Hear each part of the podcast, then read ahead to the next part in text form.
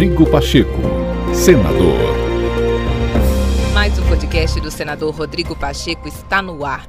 Acompanhe as principais ações do presidente do Senado que ocupa o cargo de presidente da República em exercício.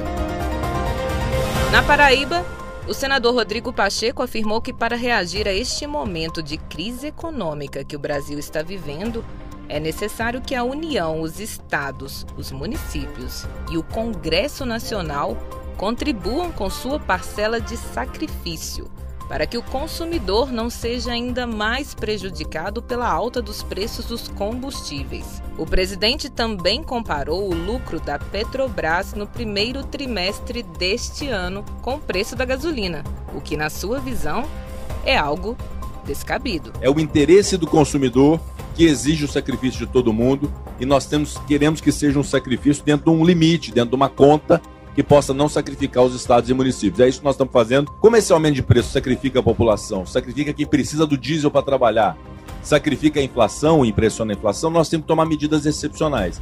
Essas medidas ex excepcionais é a Lei Complementar 192, que já foi votada é, no Congresso Nacional, o fundo de equalização, porque também não tem lógica. A gasolina está a 10 reais em alguns lugares e a Petrobras lucrando 44,5 bilhões só em três meses no Brasil. Todo mundo tem que ceder um pouco para a gente ter um imposto único, ter uma uniformização tributária, ter previsibilidade, ter segurança jurídica. E o que é inflação? A inflação é o aumento do preço das coisas e a inflação sacrifica especialmente as pessoas mais pobres.